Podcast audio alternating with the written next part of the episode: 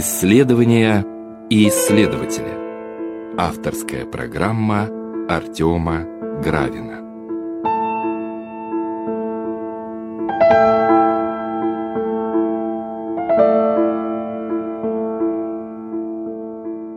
Здравствуйте, уважаемые радиослушатели! В эфире Радио Град Петров, программа «Исследование и исследователь». И сегодня мы начинаем новый цикл бесед, который мы посвятили событию знаменательному. Я говорю о философском пароходе, и мы будем беседовать с Анной Игоревной Резниченко, доктором философских наук, профессором кафедры истории отечественной философии Российского государственного гуманитарного университета, ведущим научным сотрудником Мемориального дома-музея Сергея Николаевича Дурыльного, входящего в музейное объединение музеев Волгограда Королев, специалист по истории русской и европейской философии и философии языка. Анна Игоревна, здравствуйте.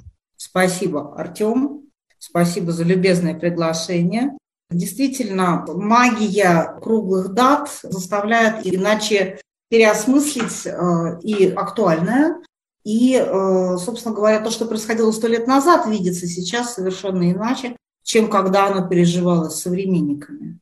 Поэтому сам термин «философский пароход», я думаю, требует прояснения. Он уже давно стал тем, что мы называем мемами сейчас. Да? То есть это некое образное выражение, за которым, в общем-то, надо понять, что вообще за, за этим стоит. Да? Это вот первое, что, о чем нам хотелось бы да, поговорить. Второе о том, что на самом деле философских-то пароходов, и не только пароходов, а, а и поездов, а и с других форм пересечения границы было много. И помимо э, так называемой внешней миграции, существовала иммиграция и внутренняя. Это тоже очень интересный феномен. Ну и, наконец, сами локации, э, куда приезжает философский пароход, куда он прибыл. Э, спасибо вам, Анна Игоревна, за то, что вы согласились поучаствовать в наших беседах. И я бы хотел начать вот с чего. Вы упомянули о термине «философский пароход». Если вот человек просто забьет в интернете «философский пароход», первое, что ему попадется, например, статья в Википедии или какие-то такие небольшие uh-huh. статейки, где будет указано, что термин изобрел Сергей Сергеевич Харужий. А, что вот он написал в литературной а, газете, по-моему, там текст, в котором как раз-таки он упомянул этот термин как некий такой объединяющий определенное явление. Да, это не совсем корректно. Почему? Потому что замечательный французский исследователь русского происхождения Антуан Ржаковский в конце 80-х еще пишет свою, собственно, докторскую диссертацию о книгоиздательстве «Путь», журнале, точнее, «Путь», который выходил в Париже, если книгоиздательство выходил до революции в России, то как бы эстафету принимает мигрантский журнал «Путь», который объединяет очень многих. Это, наверное, одно из самых таких добротных сочинений, связанных с русской мигрантикой. На русский язык эта книжка была переведена в начале 2000-х, где он уже, в общем-то, в 90-м году, да, он пишет о том, что на самом деле термин не совсем корректный, потому что, грубо говоря, пароходов было несколько. Несколько волн иммиграции. Эта тема отдельно. Мы сейчас говорим только об иммиграции первой волны миграция второй, третий, четвертый и так далее волны, это, сейчас мы этого вообще не касаемся. И э, с, обозначает он буквально следующее. Высылку людей, не согласных с актуальным на тот момент режимом. Режим у нас, у нас в 1922 году был уже окончательно большевистский. И знаковые даты, почему мы отмечаем 1922 год, это отбытие двух пароходов Э, бургомистр Хаген и, и Пруссия из Петербурга, от набережной, где сейчас стоит знаменательный памятный знак. Тут э, сразу же возник вопрос, называть ли этот пароход чисто философским. То есть я уже определила само явление как высылка добровольная или полудобровольная или недобровольная людей, не согласных с режимом. Но очень много людей не было согласно с режимом по простым экономическим причинам. То есть они с приходом к власти большевиков потеряли все и, естественно, хотели элементарно выжить. И эта часть людей, эта часть иммигрантов шла чаще всего югом, потому что, собственно, в 22 году у нас оканчивается гражданская война, и это как раз вот знаменитый, описанный, прекрасно описанный Михаилом Афанасьевичем Булгаковым путь из Симферополя и Ялты в Константинополь, которые тоже ставятся, становятся одним из крупнейших хабов таких культурных. Но помимо обывателя, несогласного обывателя, вот, который, в общем-то, понимал, что ничего хорошего с новой в общем-то, не ждет. Уезжали люди, которые не принимали режима по совершенно единым соображениям. Вот. Как то? Экономисты, политики, инженеры, врачи и инженеры-путейцы, железнодорожники, потому что с 20-х годов, да, происходит поворот на прием на работу в, в структуры Советского Союза так называемых спецов. Да, вот как спец оказался востребован, в частности, Флоренский, который с 22 года начинает, у него просто блок публикаций по э, электротехнике, знаменитый его двухтомник по диэлектрикам, то есть вот чисто технические такие знания, которыми обладали люди, пусть даже совершенно не, не вписывающиеся в контекст новой власти. То есть я даже не имею в виду прямое противостояние. Это были просто не вписывающиеся в контекст, и их круг был достаточно велик. Но почему же он все-таки философский? Почему бы не говорить экономический пароход? Или там, я не знаю, естественно, естественно научный пароход. Да? Вот. Да потому что, даже не потому, что те люди, которые, те философы, которые на нем уезжали, были такими уж большими знаменитостями. Вот. А совсем нет. В общем-то, идеи таких людей, как Франк или Сергей Николаевич Булгаков, несмотря на всю их публицистическую заостренность, в общем-то, в масштабе своем, как правило, обычному человеку, ну, ну не совсем понятно, они требуют перевода. Но дело в том, что именно эти люди смогли, глядя на себя и на свой опыт, его зафиксировать, его сделать, его пережить, сделать понятным и результат рефлексии сообщить нам. Вот это, конечно, ценно. И сделать это не только за свою узкую группу университетских профессоров гуманитарного направления. Потому что, конечно, вот если посмотреть на историю институции, видно, что в том же РНИ, ну вот как-то они друг друга, они ходили друг к другу на заседания. Они там участвовали, я отдельно про это расскажу, просто про каждую каждую из локаций, говоря современным языком видно, что это была определенная среда, где, допустим, и Юлия Айхенвальд, и Симон Франк, и там где-то рядом Владимир Набоков, и они как-то не, не отделяют себя и не сажают на веточку дисциплин. И так народу мало, в общем-то. И так поговорить-то не с кем. И, а тут вот люди, которые, может быть, с которыми никто никогда бы не познакомился, вот они становятся понятными. И это находит отражение в чем? В творчестве. Если бы у философского парохода не было бы ну, такого мощного и эффективного выхода, результативного, который это текст, это системы, это концепции, которые, в свою очередь, попав ну, в другую почву, смогли уступить, конечно, не в конкуренцию, но, по крайней мере, в диалог и консенсус с теми идеями, направлениями, с концепциями и так далее, которые развивались в этот период на Западе. Оказалось, что, ну, возможно мыслить вслух на русском языке в, в общеевропейском пространстве. И уже во втором поколении, уже родившихся, уже сложившихся как мыслители в Европе и Америке вот, иммигрантов, мы получаем на выходе таких крупнейшие величины, как отец Георгий Флоровский, например, который вообще значительнейшая часть его наследия написана вообще на английском языке. И тем не менее, это выдающийся русский православный богослов. То же самое с Кайре, то же самое с Кожевым, которому, ну, вообще-то французский экзистенциализм должен быть благодарным своим существованием и так далее. И это хорошо. Это как раз это вот тот плюс, который мы получаем в результате философского прохода.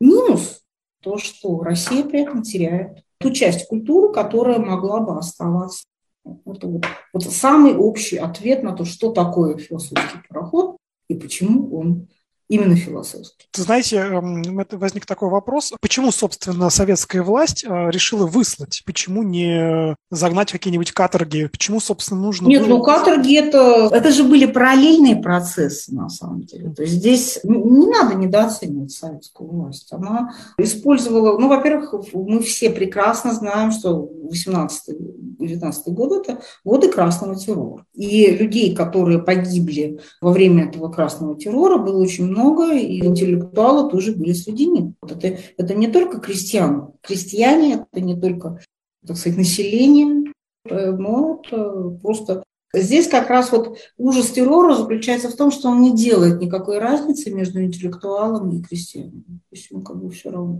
Это 18-19. 22 год как раз очень знаковый, потому что это вообще это еще и дело об изъятии церковной ценности. И по этому делу, в общем-то, было посажено, пока еще мягко, пока еще очень деликатно, достаточное количество священнослужителей, в том числе священнослужителей интеллектуалов. Пример Дурылина тут просто вот на... Другое дело, что как бы вот если дело доходило до суда, сроки были такие мягкие вегетарианские, да, потому что если человека ссылают в Челябинск, можно предположить, что он там найдет себе там в районе музея, что, что сделал Дурылин, среду подходящую интеллектуальную, и ему там не будет совсем уж плохо. То есть, ну, вот, это тоже все ужасно, но не так ужасно, как могло бы быть. Это не бедная Али Фрон, который из огня до в полымя попадает на Колыму, да, в 39-м. Тут все немножко вот как-то более еще было человек. Но это было, это было.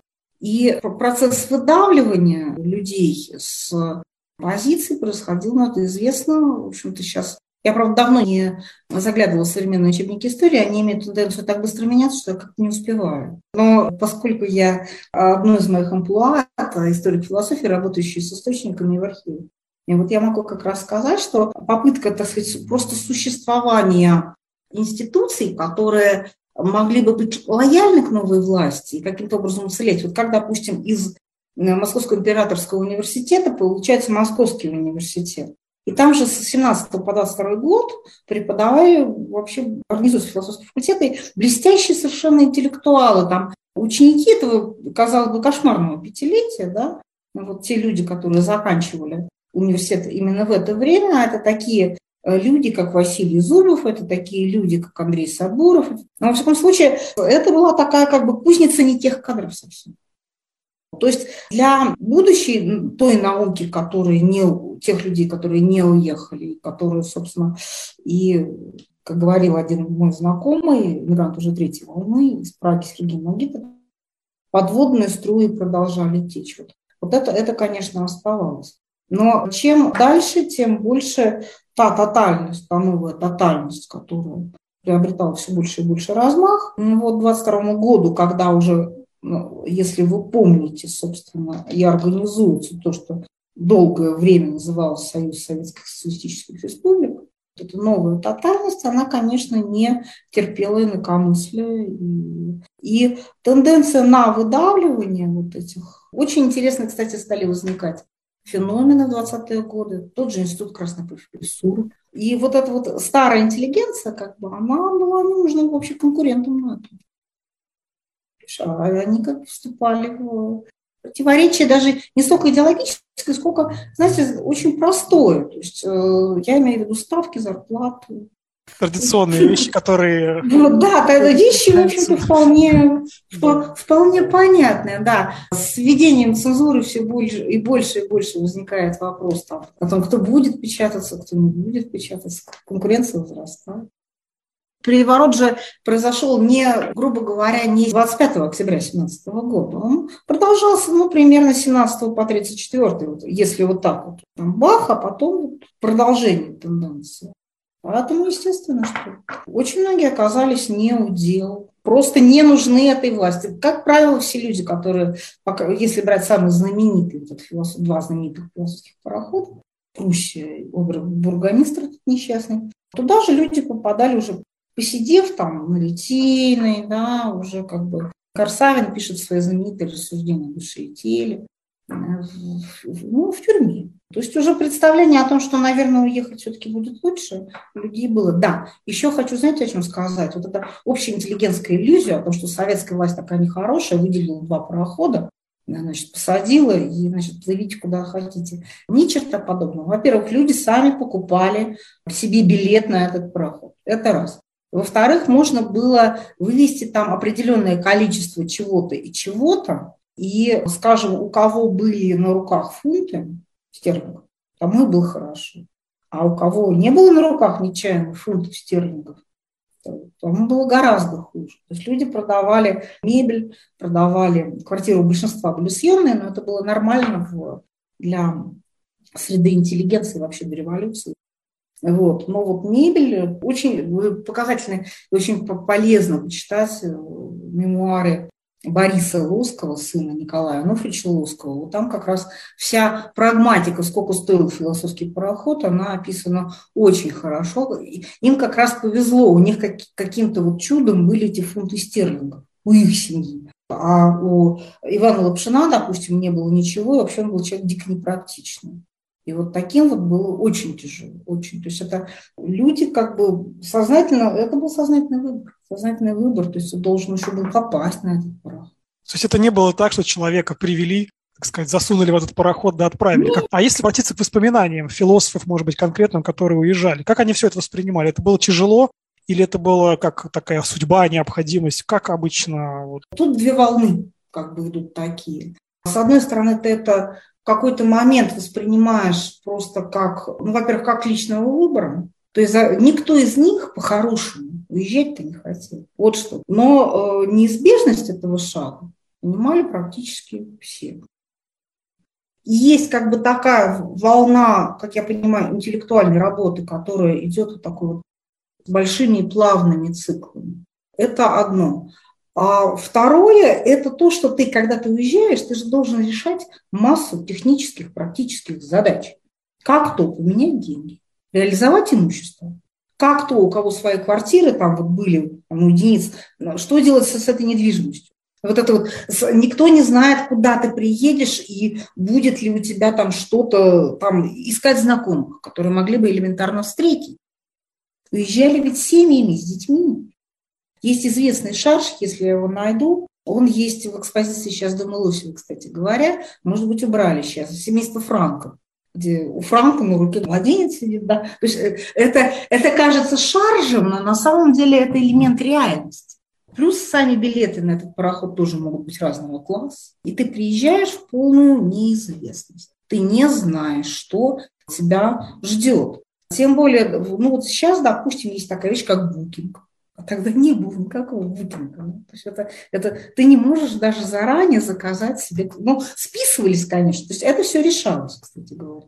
Вот это решалось. То есть списывались со знакомыми в Берлине, там искали места в пансионах и так далее. Ну, дневники, да, безусловно, конечно, огромную роль играют воспоминания и дневники непосредственных очевидцев. Для меня, э, и мы будем касаться, я уже упомянула, мемуар Бориса Лоскова, э, но для меня также важны и еще одни мемуары, э, это дневник, точнее, пражский дневник Сергея Николаевича Булгакова, где он просто описывает и историю своего сидения в тюрьме, вот то, о чем я говорила, да, и как бы вот необходимости уехать, и как это все происходило. Но, э, опять-таки, Булгаков, он как раз уезжает из Крыма, уезжает через Крым, уезжает в Константинополь, и лишь потом попадает в Прагу. То есть это, это другая ветка, другая линия, которая тоже, ну, тоже была. И еще одна иммиграция, вот волна иммиграции, помимо уже обозначенной нами, такой берлинско-парижской. Почему эти, именно эти города? Ну, еще Рига была, да, то есть Рига, Берлин и Париж, да. Почему, собственно, если мы говорим действительно об этих трех городах? Да, а потому что там все-таки была более или менее такая политика благоприятствования к русским. Германия вообще это же проигравшая страна, и там ну, настроение на спаде. Да? То есть вот как раз вот контекст Берлина, русского Берлина, прекрасно передает берлинские же романы Набокова. Я очень люблю роман «Дар». А, по крайней мере, там был уже сложился изначально анклав русских, еще с дореволюционных времен они туда приезжали. Были русские пансионы, были русские какие-то там гимназии, не гимназии. То есть уже было как бы куда приземлиться, и было дешево. Вот об этом тоже все как-то вот, э, Харужа об этом как-то не думают, да, что все на самом деле простые, здесь работают простые моменты. Было дешево, а русские были бедны. Плюс проблема с паспортами и проблема с визами. Потому что гражданство, в общем-то, тех стран, куда приезжали русские, э, у них не было ну, вот, гражданства. Они жили по национальным паспортам либо как люди без гражданства, поэтому они и не могли, это как раз вот, вот это ограничение вводят еще и французы, чтобы русские, ну и так безработица в Европе, понимаете, чтобы они не претендовали на те места, которые могут занять французы, у русских было ограничение в правах, поэтому блестящий писатель Гайта Газданов идет работать таксистом, ну и так далее, и так далее. Это же не, не от хорошей жизни это все получалось. Единственная страна, глобальное исключение, это, конечно, была Чехословакия. И здесь огромнейшую роль сыграл президент Чехословакии, действительно замечательный и человек, и мыслитель, и политический деятель. Это Масарик, Томаш Гарик Масарик, который был философом сам по себе. И как бы не из плохих, такой хорошей немецкой позитивистской школы он был вполне себе имя. Вот. Он прекрасно понимал ценность символического капитала русских. И именно поэтому чешское правительство выплачивало стипендию, так, называемая, так называемая русская акция, которая вообще началась еще до 22 года, еще до, до титульного как бы, объявления философского парохода. Кто приглашался? Инженеры, врачи. Вот это была просто политика благоприятствования. В Государственном архиве Российской Федерации сейчас находится ценнейший, наверное, комплекс документов, который для людей, занимающихся иммигрантикой, но и историей России. Это так называемый Пражский архив. И там просто по перечню тех организаций, которые были вот, русские, там, вот, там, Зингор, то есть там, там очень много чего. Я не говорю о военных студенческих организациях и прочем. То есть видно, что это такой вот такой перенос. И плюс там организуются такие учебные заведения, даются общежития для студентов. Об этом очень хорошо, ну, вот, чтобы географию даже себе представлять, пишет Булгаков, да, вот где он там служит. То есть это есть где жить, есть где учиться, есть где общаться, организуются институции, где можно замечательное издательство «Пламя» организуется, где, скажем, они выпустили сборник памяти Струвова, где опубликованы ипостас и ипостас. То есть тварь тварность, я и мы. Вот. Ну, и, ну, в общем, вот возникает жизнь. Именно из-за политики благоприятствования.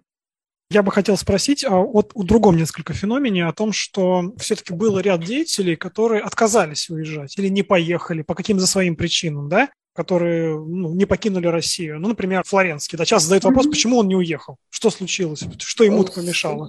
Если говорить о феномене Флоренского, он был совершенно такой не один. И причины не отъезда, спектр этих причин, тоже достаточно широк. Ну, во-первых, не уезжали те люди, которые видели для себя некоторые перспективы карьерного роста, возможно, и при большевиках. У Флоренского такая работа появилась в Вхутемасе. И он пишет в начале 20-х целый цикл замечательных статей по искусству, как мы все знаем. То есть и имена, иконостасы, и обратная перспектива, это же все пишется в начале 20-х годов.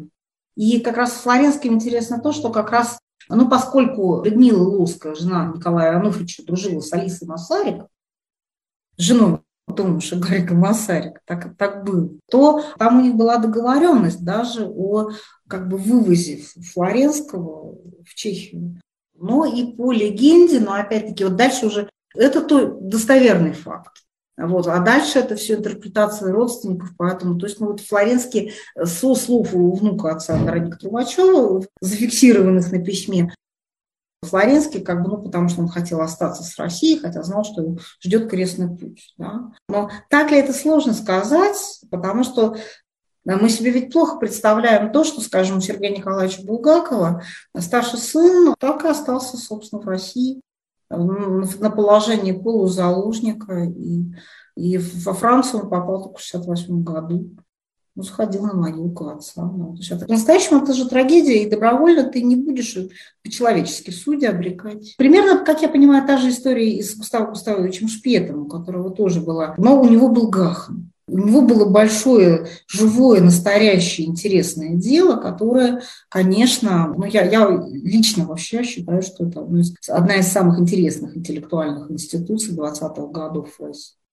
Да, там и Лосев был, то есть там... Да, и Лосев был, там были все, по секрету скажу, там были все, от Малевича до Лосева, да, там все, все там отметились абсолютно. Вот. Были люди, которые, причем действительно блестят, такие как Вячеслав Иванов, который долгое время, он же даже в Италии жил по советскому паспорту очень долгое время. То есть связь с Родиной все-таки эту пуповину очень сложно отрезать. И поэтому, конечно, говорить там что-то не то про тех людей, кто остался, не уехал, и кто при этом был в скрытой оппозиции к большевикам.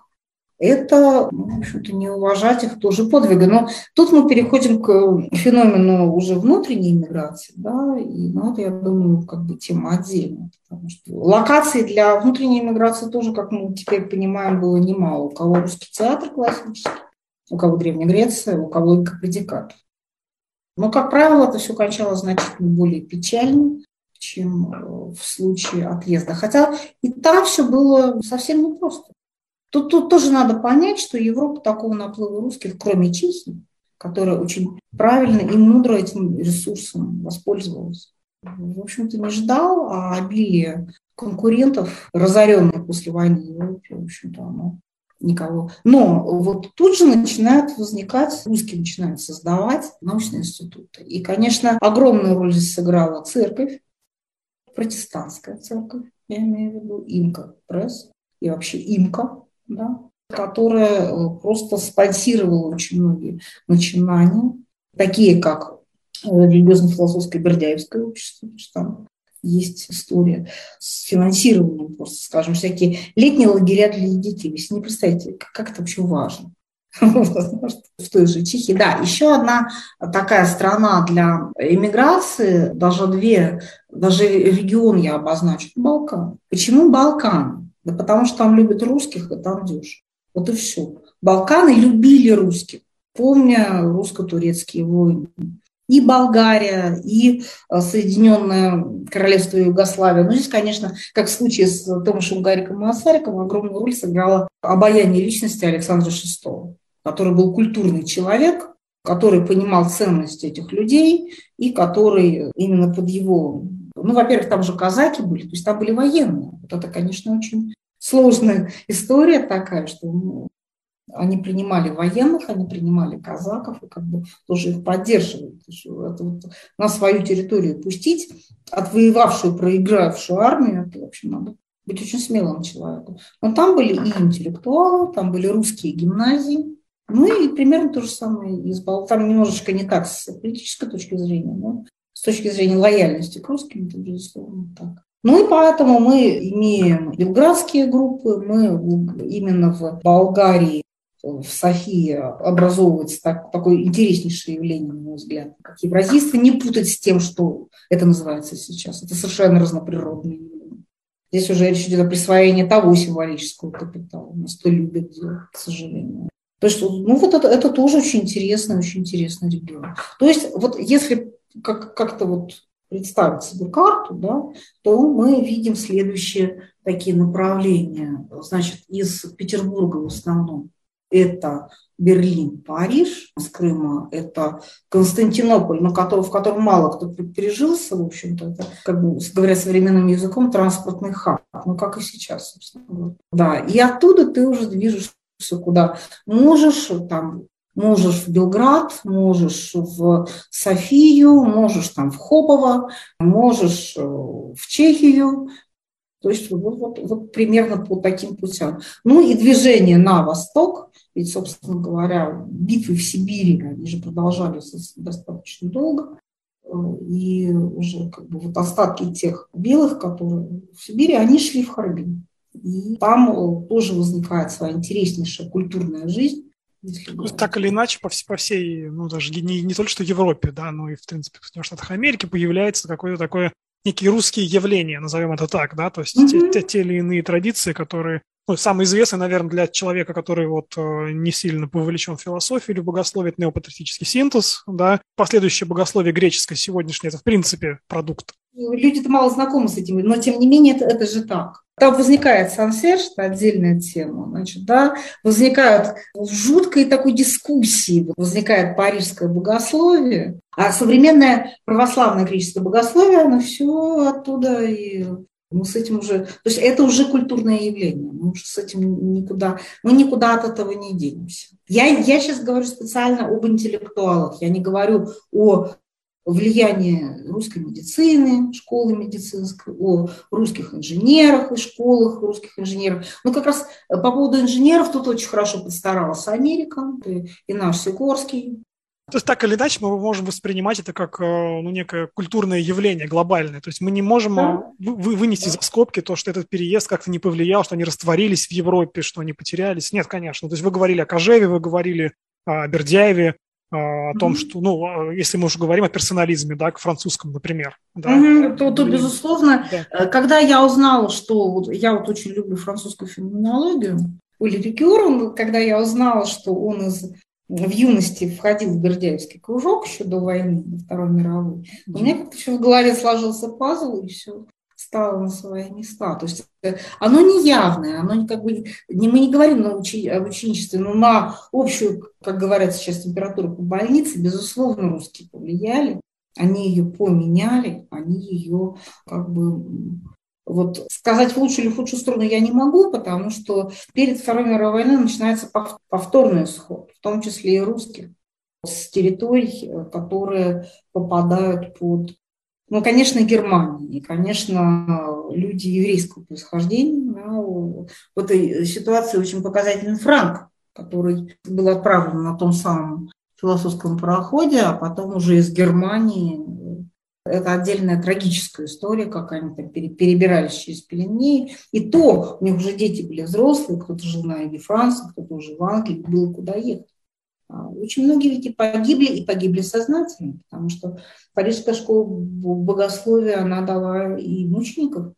Вот это мать Мария Скопцова, это отец Дмитрий Клепинин, про Антуан Ржаковский, о котором я говорила, это, собственно, внук Владимира Клепинина и, в общем-то, известный французский интеллектуал. Они считали как бы необходимым быть уже вместе с, ну как сказать, с тем народом на, на территории, которой они оказались. Яркий пример мужества, ну а булгаковские записки, военные записки Второй мировой войны, с филология смерти, вот это вот все.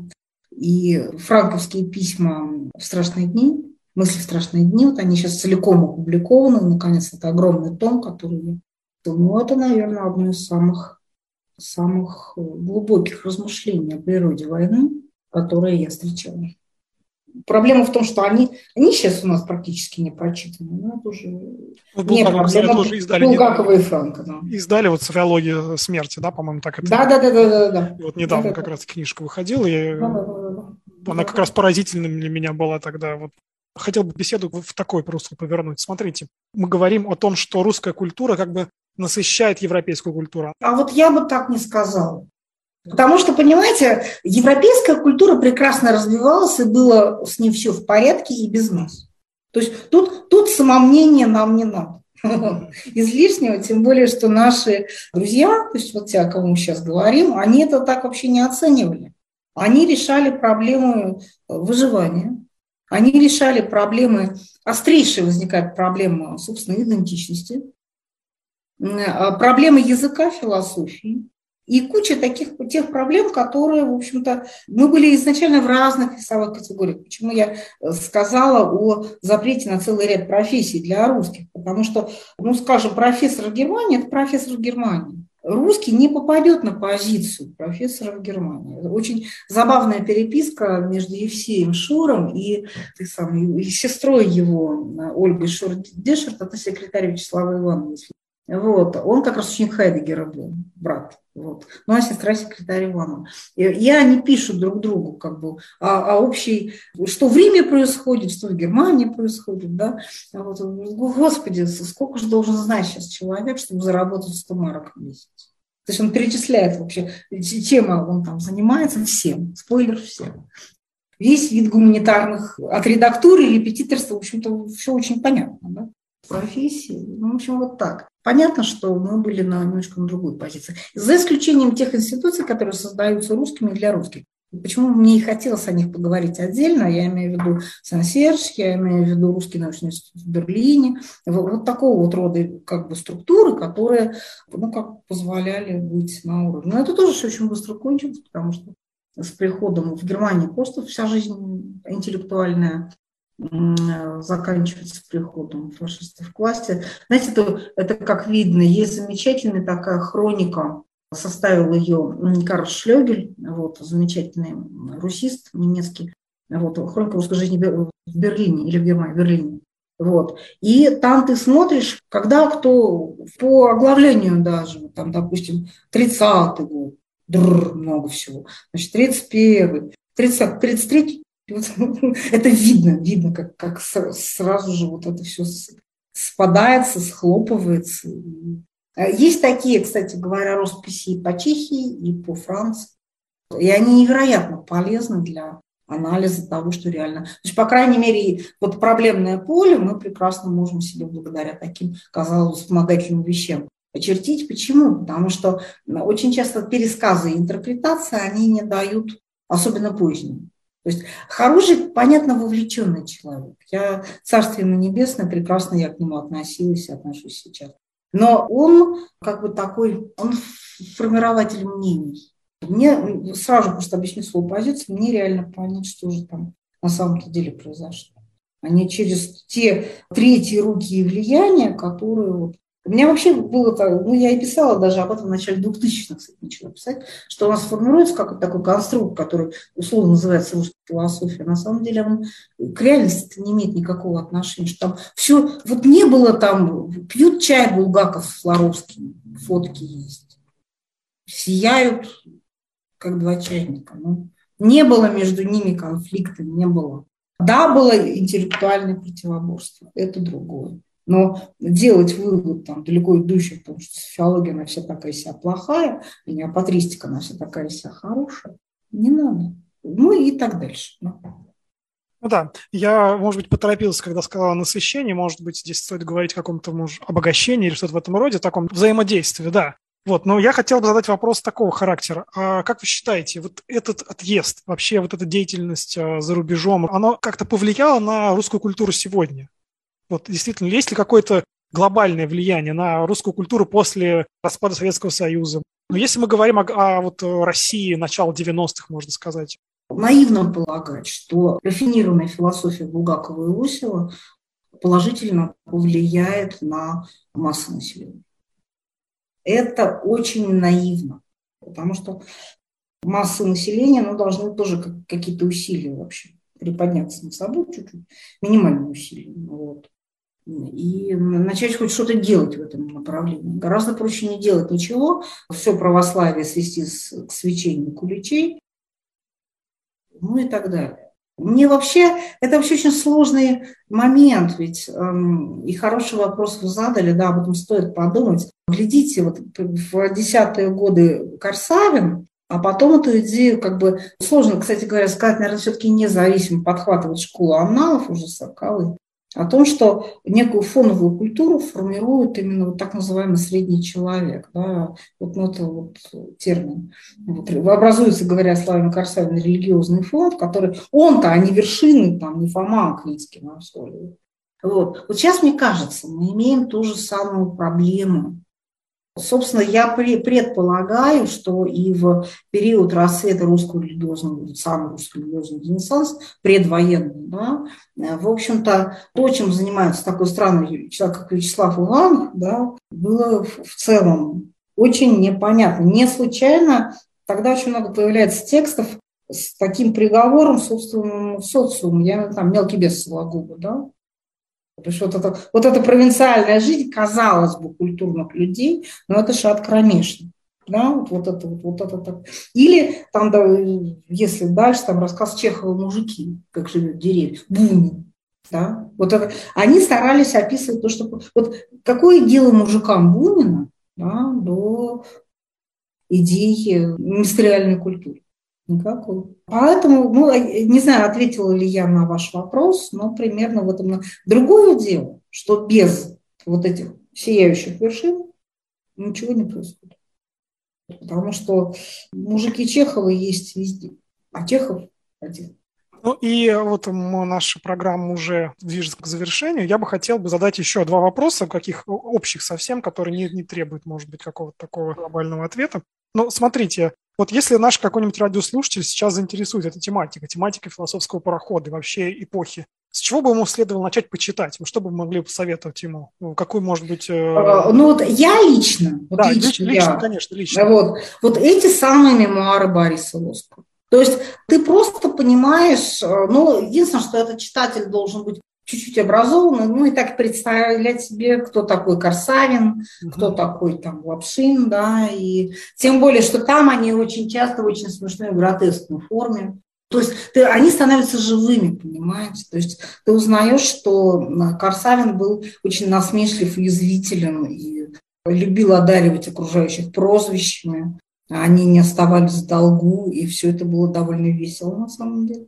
То есть ты узнаешь массу деталей, которых ты не, не вычитаешь, только читая текст. я считаю, что эти... А еще вот как это не смешно, мне кажется, что это вообще очень, мне кажется, продуктивно показать вот какой-то такой, положить рядом какой-то контекст и какой-то текст, который написан упоминаемым персонажем в этот период. Эффект вообще потрясающий. Если есть какое-то время, и душевная стабильность – это очень плодотворное чтение. Просто смотришь на год 22 вот, Корсан, и читаешь параллельно. И вот тогда возникает оптика, которая позволяет что-то понять. И в заключение я хотел бы попросить вас обозначить те точки, по которым мы пойдем в дальнейших беседах. О каких э, институциях вы хотели бы поговорить? Чтобы вы хотели... Хорошо, давайте вот последовательно начнем. Да, да. Да. Начнем, давайте начнем с Праги. Угу. Да? Что там было, потому что там был и Русский юридический институт, ну вот и издательство, и я буду просто говорить о каких-то локациях, да, и рассказывать о идеях и людях, которые были там, которые, что они писали, как они пересекались и так далее. Значит, дальше мы из Праги с вами переедем в Берлин. И говорить я буду преимущественно о Русском научном институте в Берлине, но еще и о РФФА Бердяевском, который начиналось тоже в Берлине.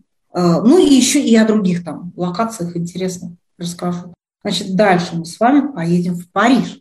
И там речь пойдет о, ну, преимущественно, опять-таки, о Сан-Серж, о том, что там происходило, вот, и о РФФА, религиозно-философская Академия в Париже, да, Бердяевск. И э, как бы коммуникации с другими. Вот там как раз очень интересно, потому что там происходит уже коммуникация с крупнейшими институциями внутри самой Франции, там, с неатомистами, например. Там переписка Бердяева с Маритеном огромная, и мне жаль, что ее до сих пор вот как-то никто не... А я не берусь по причине плохого знания французского языка. То ну, ну, вот это вот очень, очень как бы плодотворная тема. Да, потом после, вот когда мы так проедемся, пару слов я расскажу о Константинополе, но я еще раз говорю, что вот, вот по моим впечатлениям, это именно транспортный хаб. Там долго народ не оставался, они там какое-то время находились. Потом мы на окраину, на Балканы завернем. И тоже посмотрим, что там происходило. Я, наверное, возьму две локации, Белград все-таки и Софию. Не знаю, ложимся в одну лекцию или нет ну и Харбин. То есть сейчас, э, наверное, куда летел, плыл, бежал, философский пароход, ну, на самолеты тогда еще не летали, а все иные средства передвижения такие же, как и сейчас. Ну, хотя же самолеты тоже не летают, поэтому. Тогда на, это, на этом мы будем нашу программу завершать. В следующий раз мы поговорим о Праге. Я напоминаю, что у нас в студии была Анна Игоревна Резниченко, доктор философских наук, профессор, профессор кафедры истории отечественной философии Российского государственного гуманитарного университета, ведущий научный сотрудник Мемориального дома-музея Сергей Николаевич Дурылин, специалист по истории русской философии, специалист по истории европейской философии и по философии языка. Спасибо вам большое, Анна Игоревна, за этот разговор. Всего доброго. Спасибо за вопросы. Всего доброго.